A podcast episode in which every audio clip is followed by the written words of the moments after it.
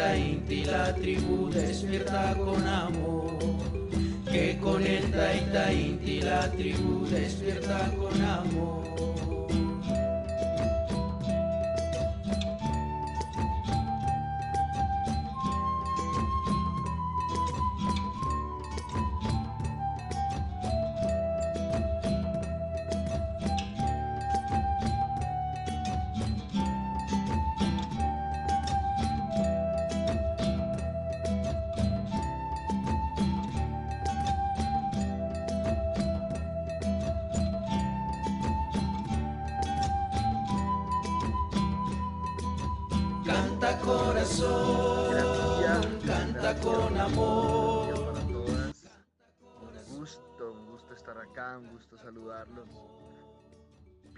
Bien llegadas a, a Mañanas con propósito. Bien llegados a este espacio.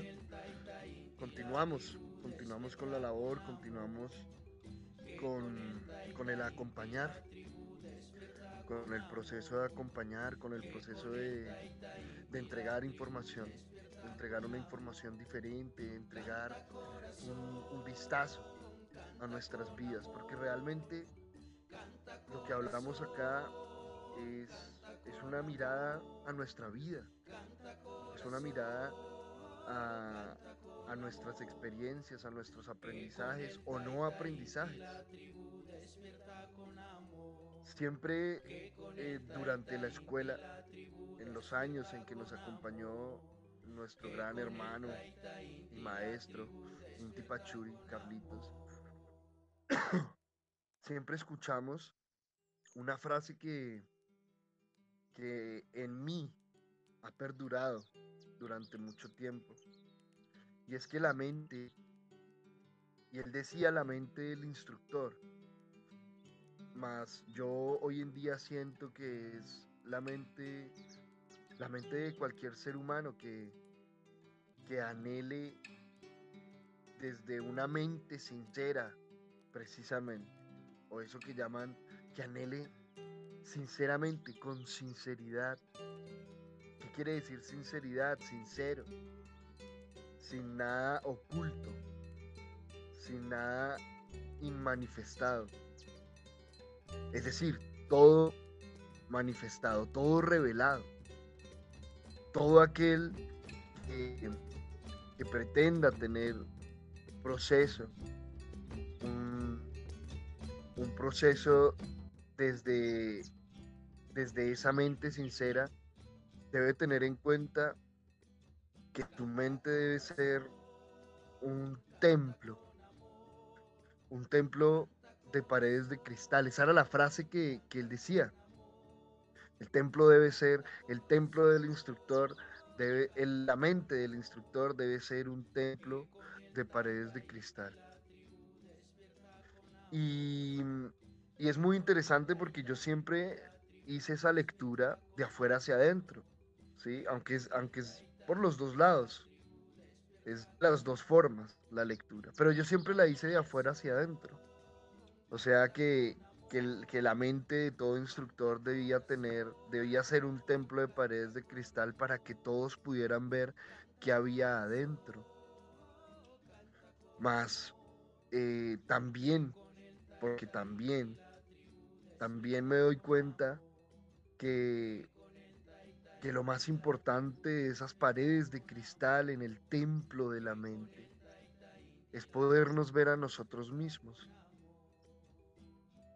es empezar a aclarar esa opacidad de la mente, esa nu- nubosidad de la mente, que muchas veces, o en la mayoría de los casos, ni siquiera observamos, ni siquiera tom- tomamos conciencia de que existe esta opacidad, este cúmulo de información este cúmulo de, de formas mentales, de energía, que la mayoría de nosotros nos hemos adaptado tanto a esta opacidad de la mente que creemos que es así, que creemos que la mente es eso. Creemos que la, la mente es una herramienta. Una herramienta para protegernos de lo desconocido. Muchos de nosotros, muchos seres humanos han creído que la mente es una herramienta para lograr lo que yo quiero. Es una herramienta para manipular mi entorno y aquellos en él. Para evitar sufrir, para evitar el dolor y para buscar el placer. Y de ahí es donde empezamos a observar la palabra herramienta. Errar y mentir.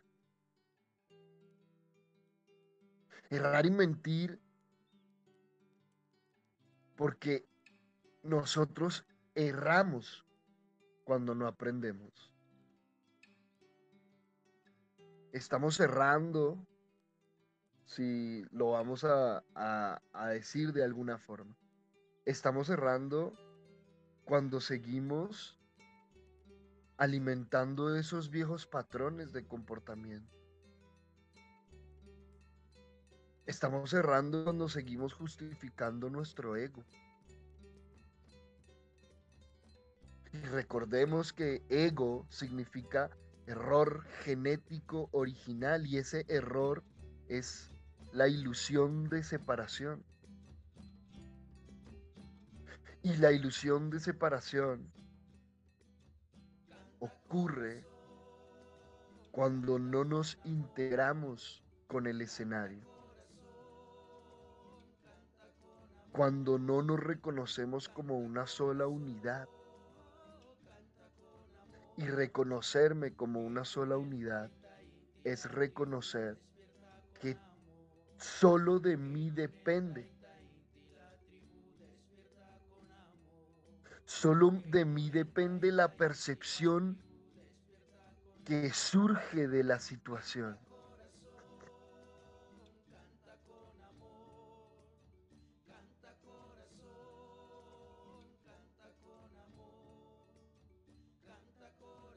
Integrarnos en esa unidad que representa la realidad del ser humano. Porque la realidad, eso que llamamos la realidad,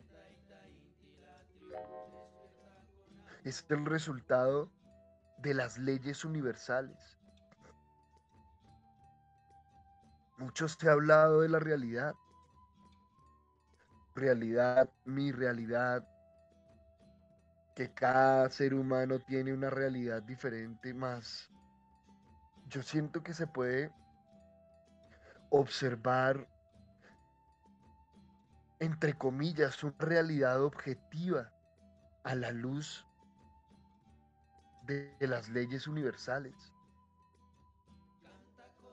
a la luz de las leyes herméticas.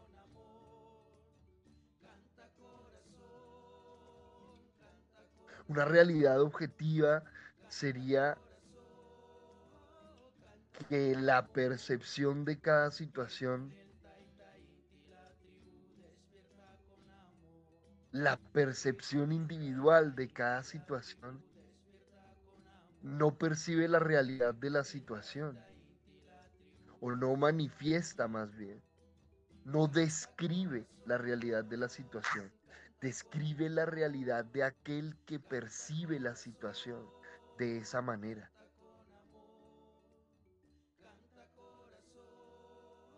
Siempre nos han preguntado, pero Sergio, ¿cómo hace uno entonces para saber? Para identificar que realmente hay un orden o hay un desorden. Esa es una de las preguntas más comunes. ¿Cómo identificar si realmente hay un orden o hay un desorden y no simplemente enredarme en, en mi ego?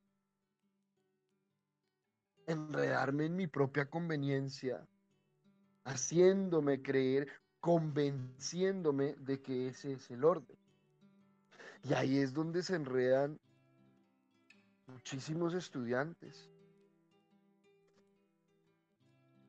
Es muy simple. Está acorde a las leyes universales, a las leyes naturales. Esto que estoy viviendo o esta acción que voy a tomar o esta palabra que voy a decir está acorde a las leyes naturales. La pregunta sería, ¿conozco acaso las leyes universales? ¿Conozco acaso las leyes naturales para poder identificar si está en orden o no? Y esa es una labor profunda.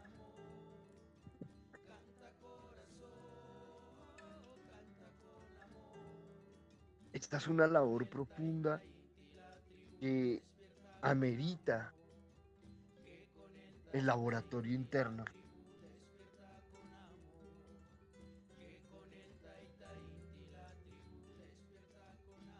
Muchos de los seres humanos que caminan por este planeta no son conscientes de estas leyes. No son conscientes de ese error genético original. Algo lo hemos llamado de muchas formas. Todos hablamos del ego. Todos creemos saber qué es el ego. Incluso muchos lo justifican, creyendo saber qué es. Y muy pocos realmente tomamos conciencia de cómo funciona ese ego.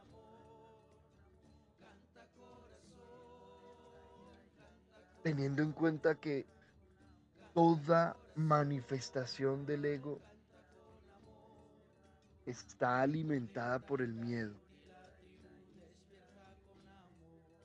El miedo es la firma del ego. Usted quiere identificar cuándo es el ego el que está hablando, cuándo es el ego el que está actuando, cuándo es el ego el que estoy percibiendo en mi vida o incluso en el comportamiento del otro. Es simplemente observar el miedo en esa situación. El ser jamás se manifiesta a través del miedo. Otra cosa es que el ser se manifieste y yo sienta miedo. Eso es diferente. Y ahí es cuando nosotros empezamos a observar que si el ego siempre se manifiesta a través del miedo, entonces la pregunta sería, entonces, ¿quién está sintiendo miedo cuando el ser se manifiesta? ¿Quién realmente está sintiendo miedo cuando ese ser interior se manifiesta?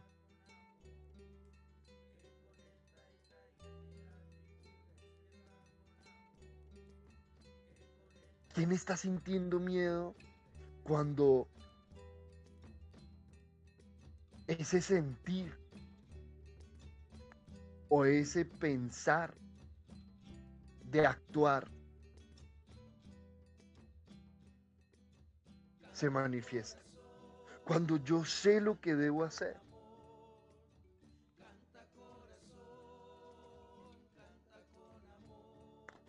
Cuando en medio del caos de la situación, en medio de ese caos que hay en mi mente, cuando se está presentando una situación donde no sé cómo actuar, más elijo hacerlo de una forma diferente. Cuando yo elijo hacerlo de una forma diferente, cuando elijo de una vez por todas hacer un cambio en mi vida, hacer una transformación real en mi vida. Ahí es que surge el miedo. El miedo del ego a desaparecer.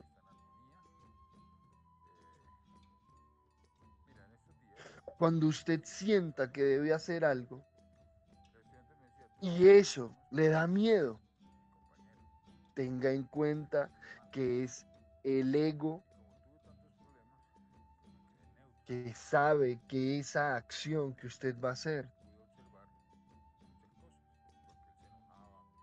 va a llevar a su destrucción. Y tengamos en cuenta que al ego no se le ataca. No se ataca el ego. No se elimina ni se destruye el ego.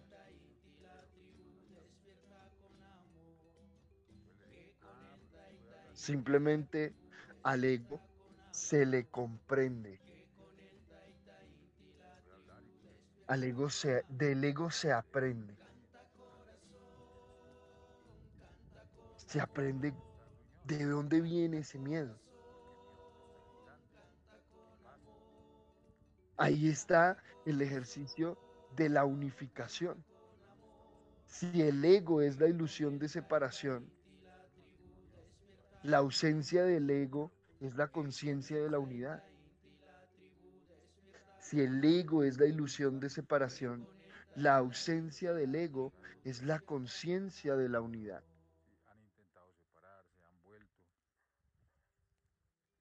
Cuando usted percibe que el ego siente miedo, es porque estamos dando pasos hacia la unidad. Tengamos en cuenta esto.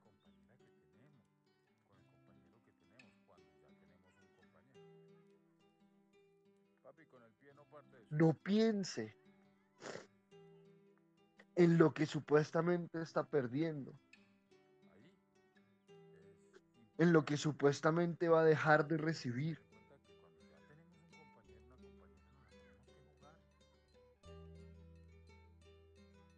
Hay que pensar es hacia dónde estamos avanzando. ¿Qué estamos recibiendo?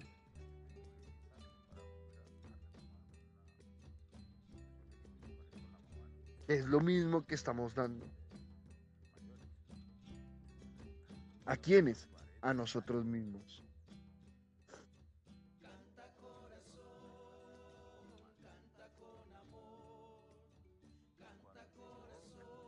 Y esa conciencia de unidad sí o sí nos va llevando a la a la labor de transformarnos en seres completamente integrados con nuestro entorno integrados con nosotros mismos.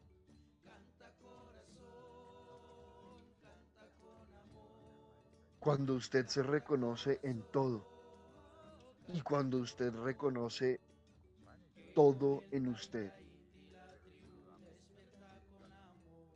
Y esto no es una visualización. Esto no es una teoría o una creencia. Esto es una conciencia que solamente emerge a través de la práctica. No se trata de decir, es más, va más allá de incluso sentir que soy uno con el universo va más allá de sentir que soy uno con el universo. Se trata de actuar.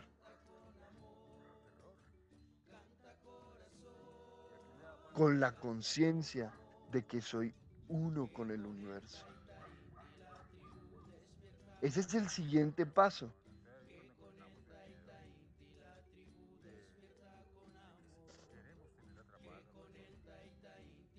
Porque si ese paso no se da si yo no actúo como si fuera uno con el universo, como si fuera no, si yo no actúo como uno con el universo, como soy uno con el universo, ese sentir no es un sentir, es un sentimiento. Y un sentimiento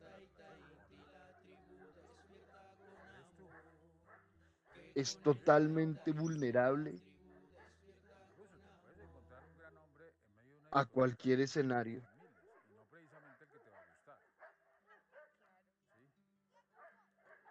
Que por conveniencia o por miedo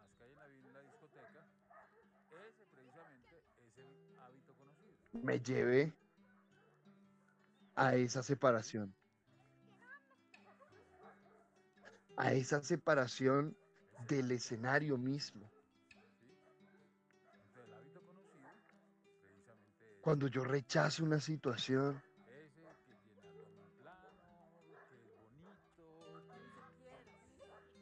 cuando por miedo no me permito vivir lo que sé que debo vivir.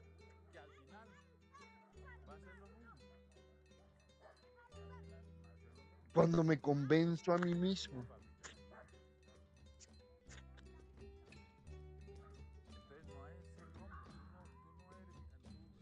me convenzo a mí mismo de que requiero algo que yo sé que lo estoy buscando desde el miedo.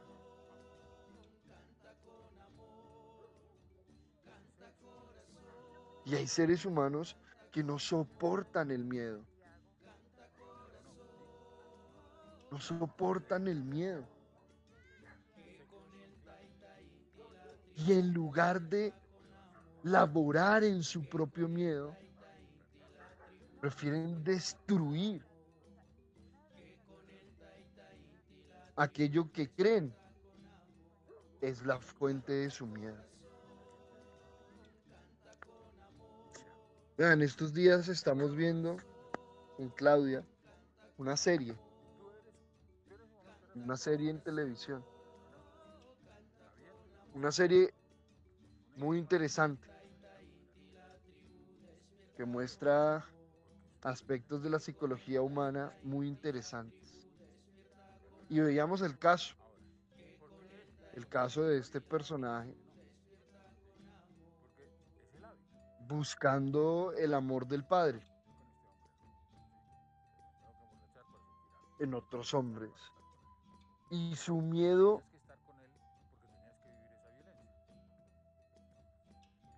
su miedo al abandono de su padre. Y su rabia o su rechazo hacia el abandono de su madre lo llevaba a, asesinar a aquellos que amaba supuestamente para que nunca lo abandonara. Y hubo un momento muy interesante esa, esa parte de la serie, donde uno de esos personajes que él elige para supuestamente asesinar, se enamora de él. Y los dos se enamoran. Pero ese miedo, ese miedo al abandono, era tan grande. Y él era tan ignorante de su propio miedo y de cómo funcionaba ese miedo prefirió acabar con esa persona por miedo a quedarse solo. Y muchos de nosotros hacemos eso. Y no hay que ir a asesinar a la otra persona.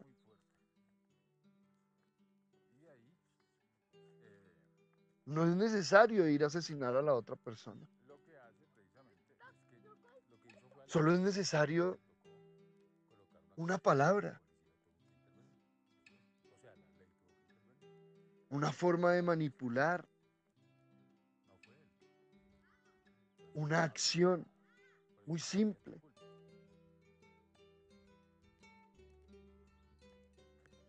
Preferimos destruirnos a nosotros mismos, destruir al otro, antes de abrazar nuestro miedo.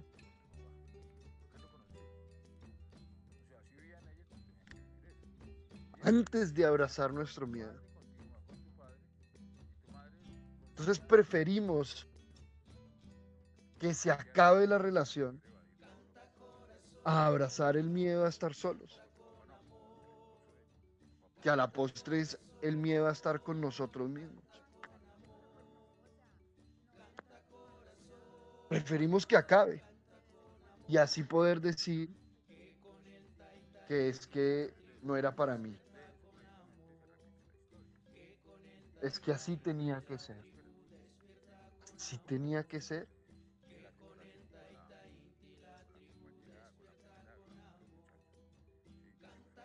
Hoy vamos a dar paso a, a otro de los anfitriones de este Mañanas con propósito. Hoy vamos a dar paso a unas goticas más de sabiduría. Unas goticas más de amor en sus palabras. Continuamos y bien llegados y bien llegadas todas a este maravilloso espacio. Y por eso pasan las cosas que, Exacto. que te estoy contando. Inconscientemente la rechazas. Eh,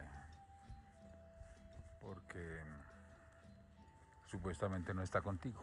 Ajá. Pero resulta que es que no, eso, eso requiere de un proceso de aprendizaje. ¿Qué requiere un proceso de aprendizaje? Aprender a pensar, sentir y actuar en el mismo. Eh, eso que llaman coherencia, Ajá. ¿sí? Que para mí no es coherencia, sino armonización, Sí. ¿sí? Es una armonización y un equilibrio. ¿sí? Bueno, una persona que está en armonía. eh, mira, en estos días, un estudiante, conversaba con una estudiante. La estudiante me decía, tuve muchos problemas con mi esposo, con mi compañero, este fin de semana.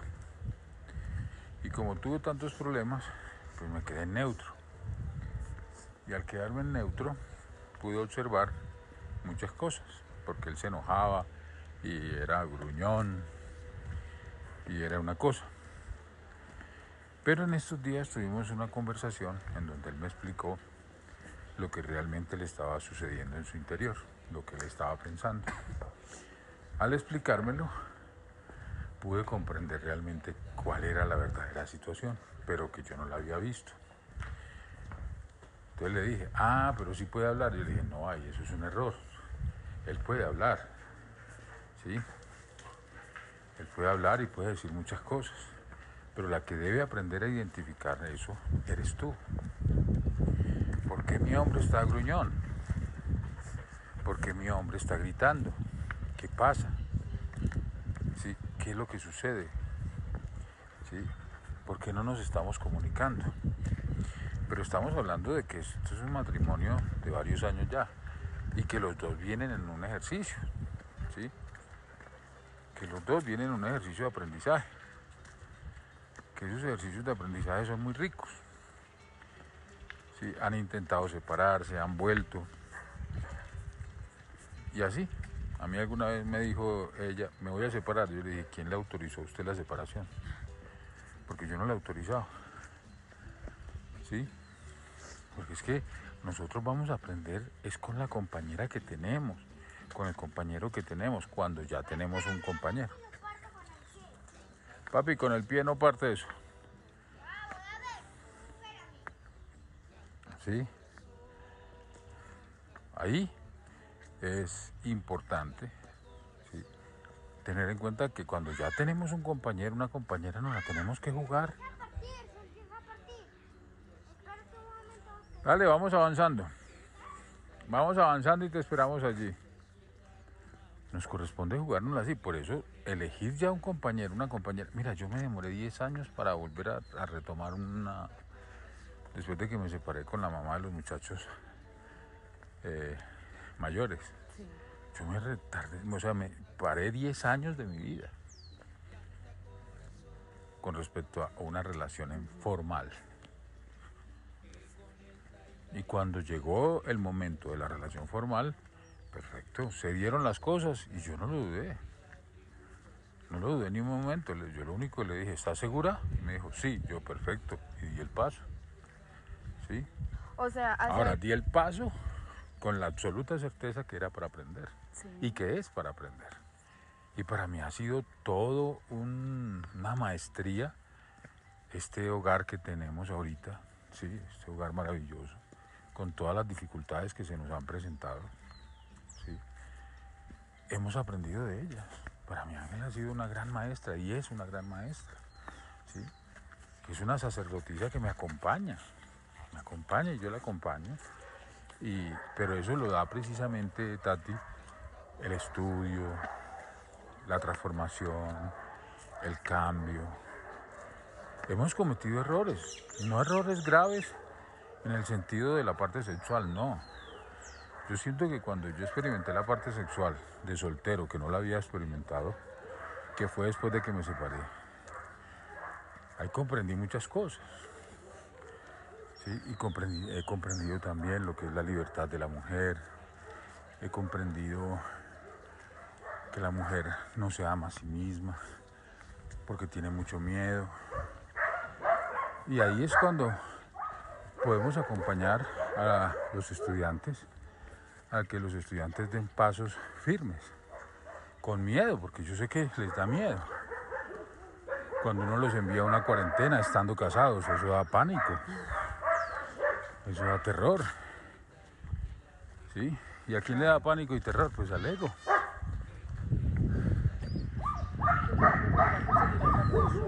Se vaya a conseguir a otra persona. Entonces ahí cuando encontramos el miedo, de, que si queremos tener atrapada a la persona.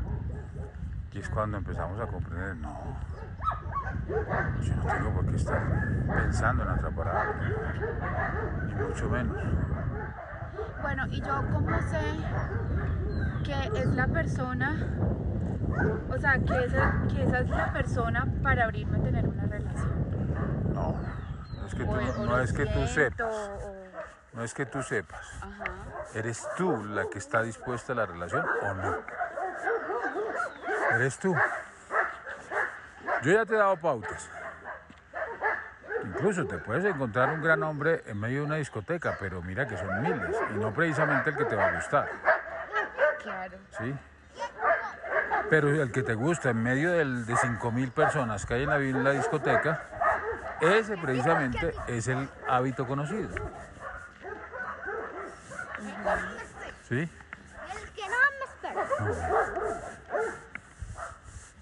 Es el hábito conocido. ¿Sí?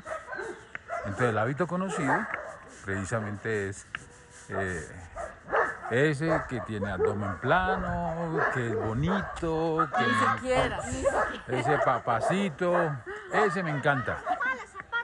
¿Sí? Que al final va a ser lo mismo al final va a ser lo mismo. Ah, si hay un perro. Sí, papi, ya vi. Que sale el blanquito. Entonces no es el hombre, tú no, tú no eres, tú, tú dices, este es el hombre, no, te vas a equivocar porque ese no es el hombre. Sí, porque todo es contigo, Sí. todo es contigo. Simón, los palos no con los perros. Vamos.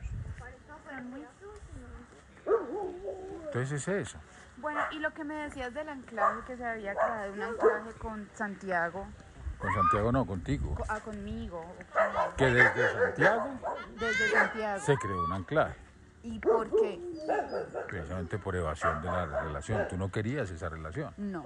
Perfecto. Bueno, No, y ninguna, no, es que la verdad, o sea, ninguna de las relaciones que yo he tenido en mi vida me han hecho sentir bien. Pues no. ¿y ¿Cómo te van a hacer sentir bien si tú Si no no te sientes bien bien. contigo mismo? Es cierto. ¿sí? Mira, te lo voy a mostrar de la siguiente forma. Tú eres, tú en ese momento eras consciente de que Santiago, no, bueno, no eras consciente. Había en tu inconsciente una información de que Santiago no era el hombre. Sí. ¿Por qué? Porque es un hombre violento, agresivo. Santiago sí. Sí. ¿Cómo Perfecto. que sabías? Ahora, ¿por qué tu inconsciente lo sabía, pero tu consciente no? ok. ¿Sí? Porque es el hábito. Ajá. Entonces tú llegas y dices, no, yo con este hombre no. Me tengo que emborrachar para sentir algo, me tengo que emborrachar para estar con él. ¿Sí? Pero tenías que estar con él porque tenías que vivir esa violencia. Tenías que vivir esa violencia. ¿Por qué? Porque la violencia que vivía tu madre. ¿Sí? Con tu padre. Eso fue lo que tuviste desde niño. Las mismas sit- situaciones. En diferentes formas, claro está, pero el mismo contenido. Perfecto.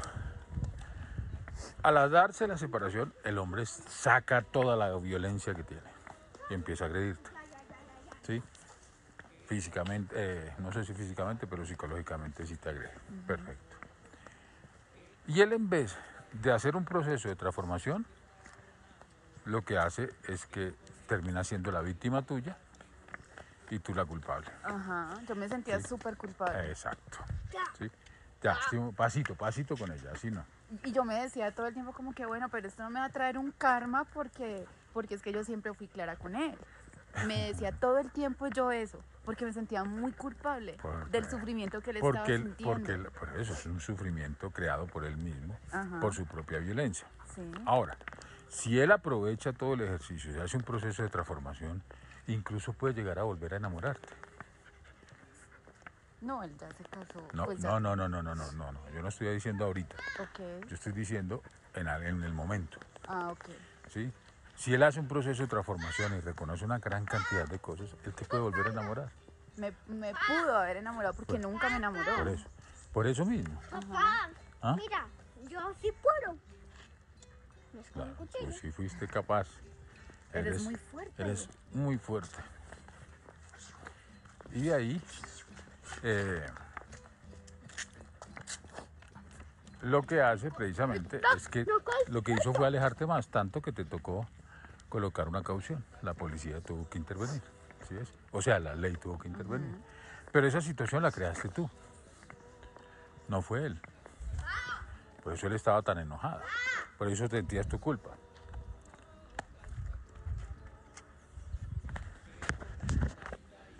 A ver, hijo, espérate.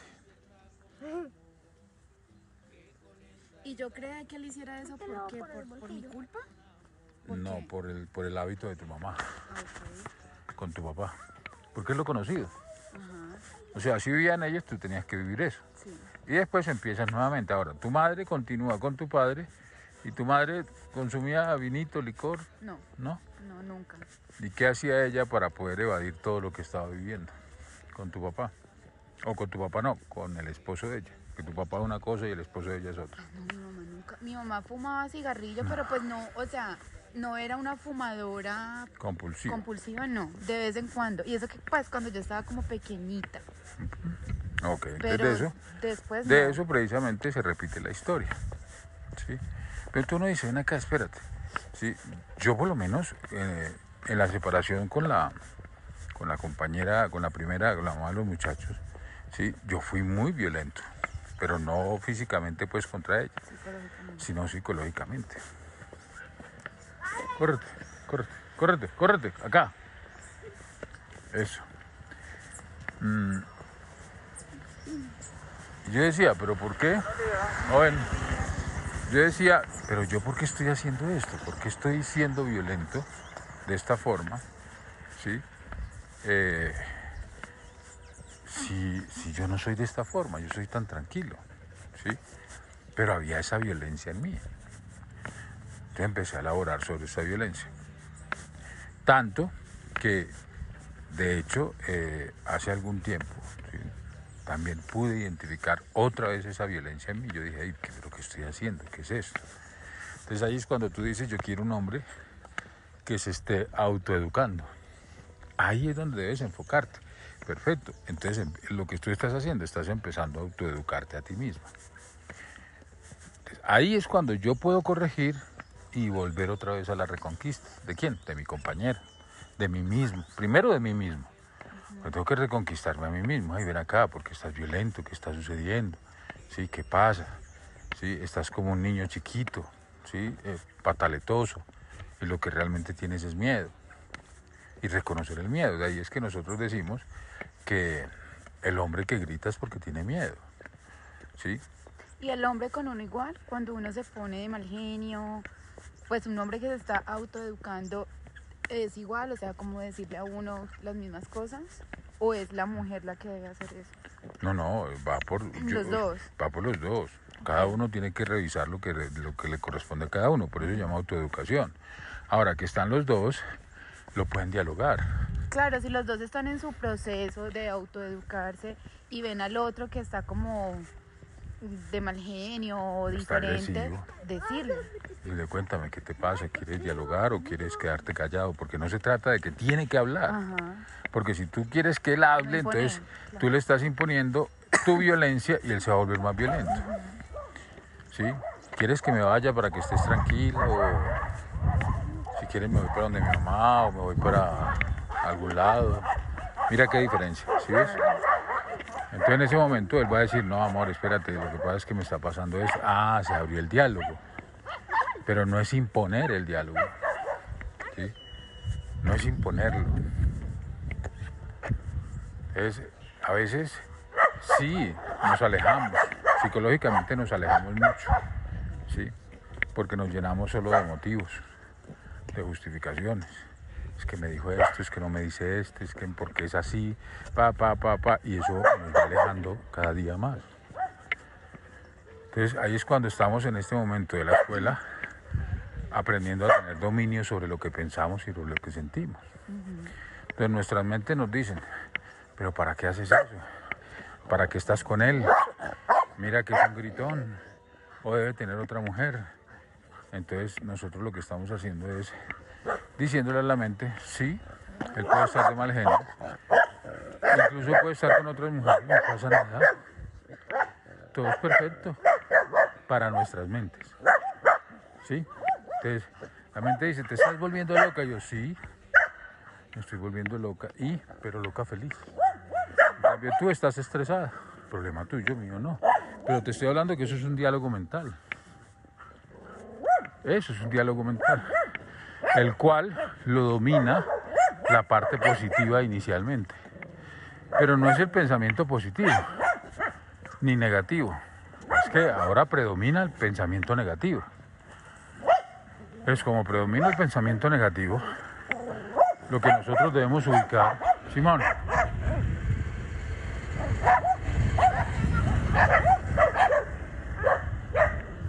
Lo que nosotros debemos ubicar precisamente es.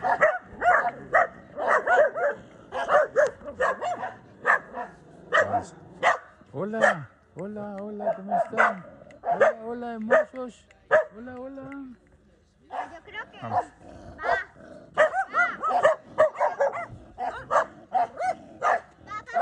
Hola, ¿por qué te está brava esa muchacha? ¿Por qué te está brava esa muchacha? Venga pues. Venga, venga, ¿por qué está tan brava?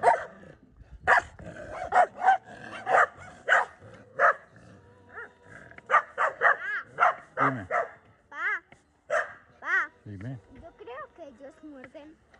Porque Si mira, los atacas, muerden. Si no, no. eh, yo creo que ellos muerden porque mira que tienen Pues están enojados porque los tienen encerrados, creo yo más bien. Entonces, eh, es eso. Entonces es como, como aprender a dialogar conmigo. Cuando tú aprendes a, a dialogar contigo misma, aprendes a dialogar con cualquiera. Mira, yo no soy religioso, nosotros no tenemos religión, somos muy espirituales, sí. Muy, muy espirituales dentro de la parte de la física cántica. Alguien me dice, Carlos, ¿quién es tu jefe? Yo, pues Dios, pero no el Dios que tú tienes en la mente. Sí, es una energía, sí. Y es una energía dadora de todo. Y cuando la tienes en tu corazón, pues todo es perfecto. Para mí el jefe es Cristo, ¿sí? El Cristo. Jesús es como, yo decir, Tatiana Cristo. Jesucristo, Carlos Cristo, ¿sí? Que es el jefe, sí, porque ese, hombre es un, un, ser, es una energía con muchísimo amor y muchísima sabiduría. ¿sí? Y el que es, es, el que nos orienta en muchas cosas, ¿sí? pero no una religiosidad llena de culpa y de miedo. Eso no. Entonces yo le digo a las personas, lo que pasa es que una cosa muy diferente es que vos tengas que hacer Hace equilibrio. Ahí viene un carro, papá. Córrete acá. Acá, hijo. ¿Qué, qué viene? Aquí, por aquí, mira, por ahí. ¿Qué qué? Un carro. Entonces eso, las personas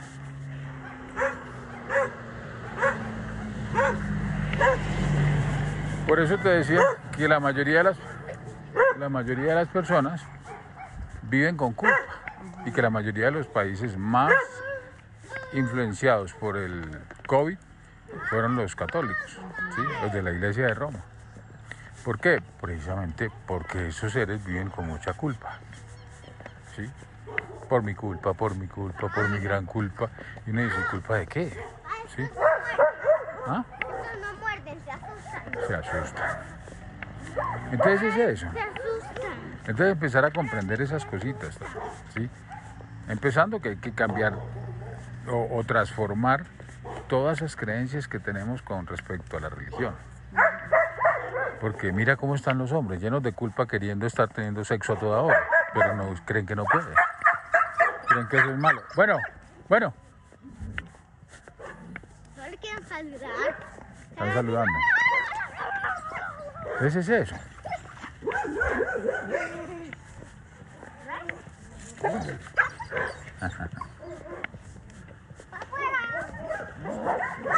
Entonces cuando ya eso se logra, se logra eh, trascender esas culpas psicológicas, porque son solo culpas psicológicas, y que tenés que ir donde ellos para que ellos te, te absuelvan de todo pecado. Reza a mí. ¿Qué tal, hombre? ¿Cómo vamos? Eh, es muy complicado, es muy complicado para ellos. ¿Ves? Sanar la sexualidad es importante. Mira, una, sanar una sexualidad, yo te voy a decir como, como una de las cosas que hice yo. Yo fui, tuve sexo con una mujer y le dije, mira, tú puedes tener sexo con todos los hombres que tú quieras y yo con las mujeres que yo quiera. Lo único que queremos es pasar rico, rico un rato, no pasa nada. ¿Sí? Y yo tengo sexo con otras mujeres y tú tendrás sexo con otros hombres, pero eso no quiere decir que es bueno o malo. Sencillamente nos estamos conociendo. Ya. Eso. Eso es la sexualidad. O por ejemplo, tú pedirle sexo a un hombre. Entonces tú le dices a un hombre, ven acá, quiero tener sexo contigo. Mira, ese hombre le traga la lengua enseguida. Porque no hay cosa que le dé más miedo a un hombre que una mujer que le pida sexo. A menos pues de que sea la compañera. A mí me encanta cuando Ángela me pide sexo. Sí, ella me dice, amor, venga que me lo quiero comer. Ah, venga, Pero con, con papas y porque, con... porque a los hombres eso les parece pues tan raro. Porque tienen esa idea de que la, mu- para ellos eh, la mujer que pide sexo es puta. Sí. pero sueñan con estar con una puta. Porque cuando hablamos de una puta, ¿sí? es una mujer que sabe las artes del sexo. Yo no sé por qué las mujeres se enojan cuando les dicen puta. Yo creo que es porque no saben las, las artes del sexo. Una mujer debe aprender a manejar las artes del sexo. En todos los aspectos. Infrasexo, sexo normal y suprasexo. Cuando aprende de las dos es ¿Cuál maravilloso. ¿Cuál es el infrasexo? El que tú has tenido siempre. Ok. Sí. ¿El normal? El, el normal es te- tener sexo para tener hijos. ¿Y el otro? El otro ya es dentro de la parte divina. Que la- los del infrasexo creen que ese es un sexo muy aburridor. ¿Por qué? Nicole, sin los patos. Eh, o sea, es un sexo con amor. Es un sexo, pero amor. Amor. Pero amor, no deseo, no pasión. Sí, hay pasión y hay, hay cosas, pero no es un deseo ese. Yo, cuando yo hablo del deseo, yo hablo de ese deseo desenfrenado por una eyaculación o un orgasmo. Sí. o por querer hacer sentir al otro. No, es una conexión divina contigo misma. Mordió Sí. un pato, papá, la- mordió. ¿Mordió un pato? Sí. Nicole, vuelves a molestar los patos y te voy a dar duro. Bueno, yo cuando quedé en embarazo de mi hijo, yo lo sentí. O sea, yo lo sentí en ese momento. Y, No, no, no, y tú no, pues el, el ¿eh? papá de mi hijo, ese día se le salieron no las cazar, lágrimas. tú no puedes o sea, eso, cazar patos. Eh, sí. ¿Es eso? Tú no puedes cazar patos. Mira, casi ¿Eso es? mordes. Ese, ese, ese- ese- esa es la sexualidad normal, porque quedaste embarazada en ese momento. Ah, ok. ¿sí? Y al quedarte embarazada en ese momento, conectaste en un instante con lo divino también, Ajá, porque lo sintieron pleno. sí. Es una plenitud. Y al menos, ni- y al menos papá le sacó una pluma. Bueno, ahora le damos duro. Oh, no le damos duro, le decimos que no, eso no se hace. No, le damos duro porque, porque ella, eh, ah, o sea, ella perdió el pato, nosotros lo vamos a perder a él.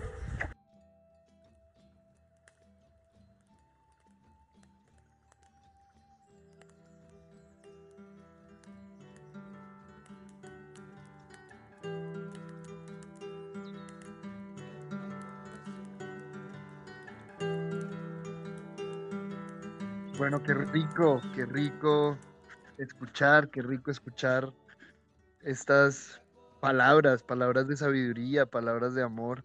Me encanta, me encanta este, me encanta este, estos episodios de, de las caminatas. Y me gustan mucho, más allá de la información, que es una información muy valiosa, muy clave, me gusta mucho por la, por la naturalidad de, del, proceso, ¿no? Por la espontaneidad de, de, la, de la conversación. Me gusta mucho porque, porque me muestra, ¿no? Nos muestra que, que la vida, la vida desde una conciencia, la vida con un propósito, eh, un propósito superior, digámoslo, o un propósito que va mucho más allá de nuestras creencias y apetencias, se puede vivir naturalmente, se puede vivir común y corriente. Un ser humano consciente, un ser humano que ha aprendido a vivir. No necesariamente tiene que estar en, en un templo, o bueno, sí, pero ese templo que habita está en su interior. Y él o ella es un ser humano común y corriente. Un ser humano común y corriente donde esa unidad, esa integración de todo se vive en el día a día. Lo vive en el día a día. En cualquier situación, en cualquier circunstancia. Por muy mundana que parezca. Por muy común que parezca para el ser que está despierto, es la manifestación divina de Dios sobre la tierra. Cualquier situación, una simple caminata por el campo, escuchando los perros, jugando con los niños. Ahí, ahí hay un escenario maravilloso para, para aprender, hay un escenario maravilloso para, para hablar desde el corazón. Y esa es una de las cosas que realmente nosotros em, anhelamos, eh, digamos, mostrar dentro de la escuela. que, que la espiritualidad es un derecho divino del ser humano, que la espiritualidad es un derecho divino de todo ser humano sobre la faz de la tierra y que todo ser humano, independiente de a qué se dedique, independiente de lo que esté haciendo en este momento, puede integrar esa espiritualidad en su vida. Y de eso se trata. Eso se trata todos estos espacios de mañanas con propósito, del tomando café. Es mostrar una vida normal. Una vida de un ser humano normal. Un ser humano ordinario. Pero un ser humano ordinario que se ha permitido vivir una vida extraordinaria. Y vivir una vida extraordinaria es vivir una vida más allá de lo que nos han contado. Es empezar a escribir nuestro propio libreto de la vida.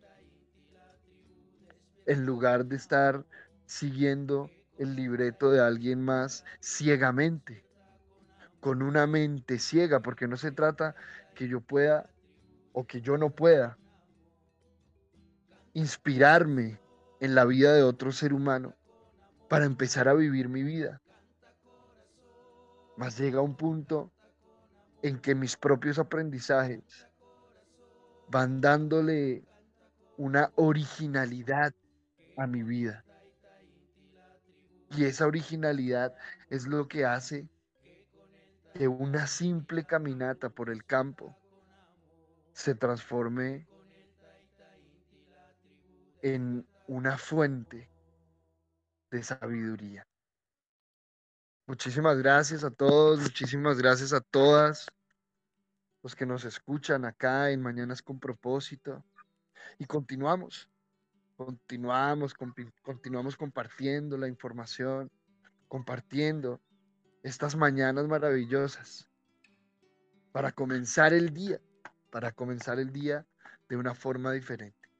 Así que quiero invitarlos, invitarlas a que abramos los brazos hacia el sol, hacia, hacia el universo, hacia la naturaleza y digámosle al universo, digámonos a nosotros mismos, hoy es un gran día, hoy es un maravilloso día para vivir la vida, Hoy es un maravilloso día para permitirme cada instante como el único, no como el último, sino como el único instante en este momento. Así que muchísimas gracias y que tengan un gran día.